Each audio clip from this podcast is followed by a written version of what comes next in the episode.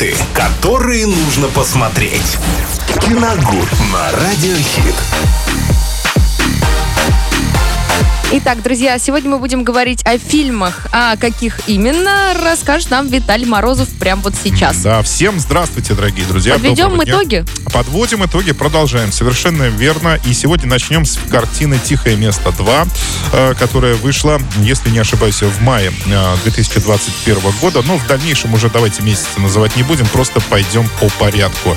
Итак, это второй, вторая часть продолжения картины «Тихое место» Джона Красински, где играет прекрасная Эмили Блант, и ее семье снова предстоит э, убегать, прятаться и не шуметь И тихо сидеть. тихо сидеть, да, в присутствии инопланетных монстров.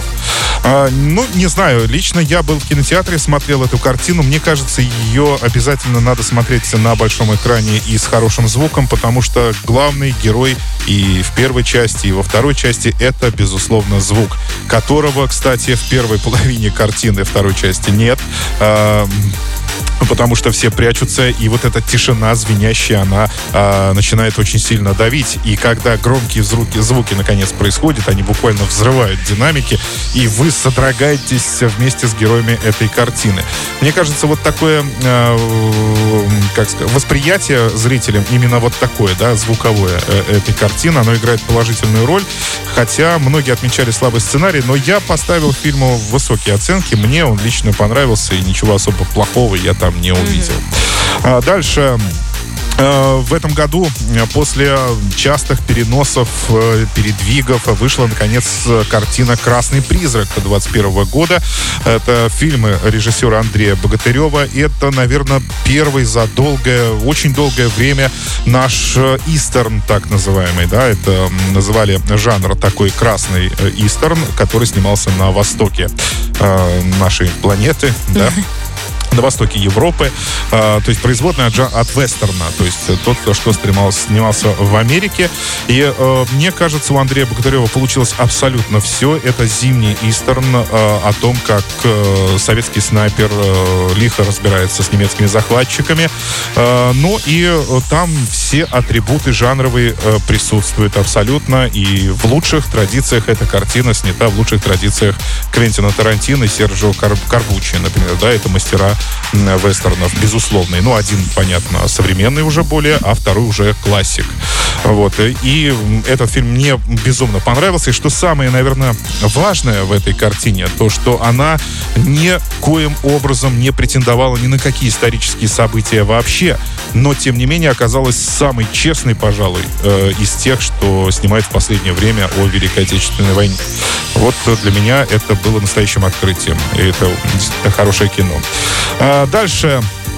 Э, Отряд самоубийц. Миссия на вылет 2021 года. Хулиганистого Это- режиссера Джеймса Ганна. А я до сих пор, мне кажется, не сходила. Не смотри.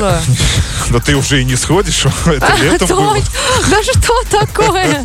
Да сейчас Человек-паук закончится, я Да. тоже не схожу. Вот понимаете, Человек-паук э, затмил абсолютно все. То есть Да? э, в нынешних топах... Жирная точка к концу года Да, в поставлена. нынешних топах, допустим, лучшего супер лучшего блокбастера о супергероях, например, отряд самоубийц не упоминается вообще никак.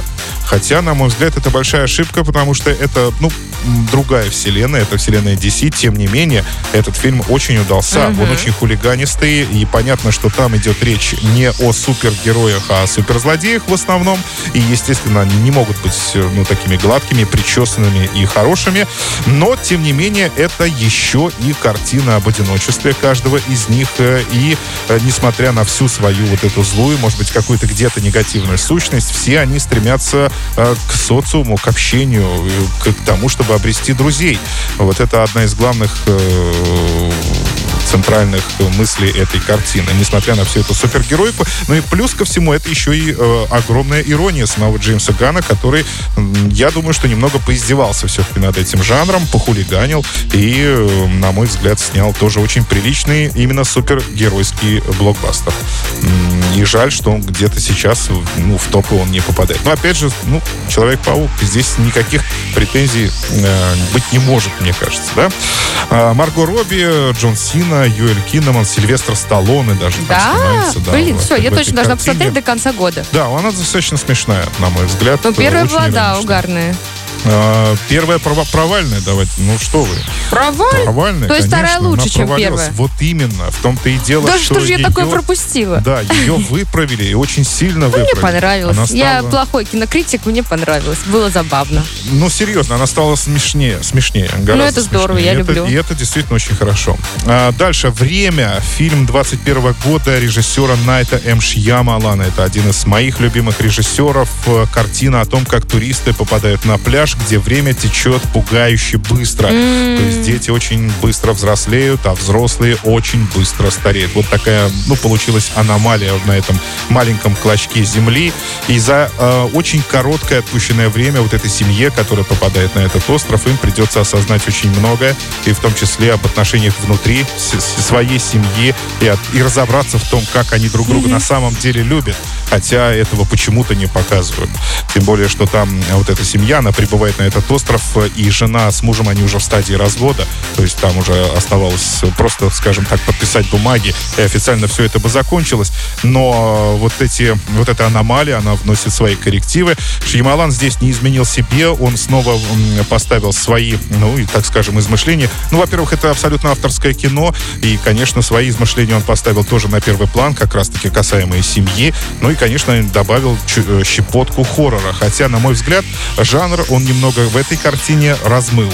И размыл достаточно все-таки не немного, а достаточно сильно. Э, пугаться, во всяком случае, там ну, почти нечему.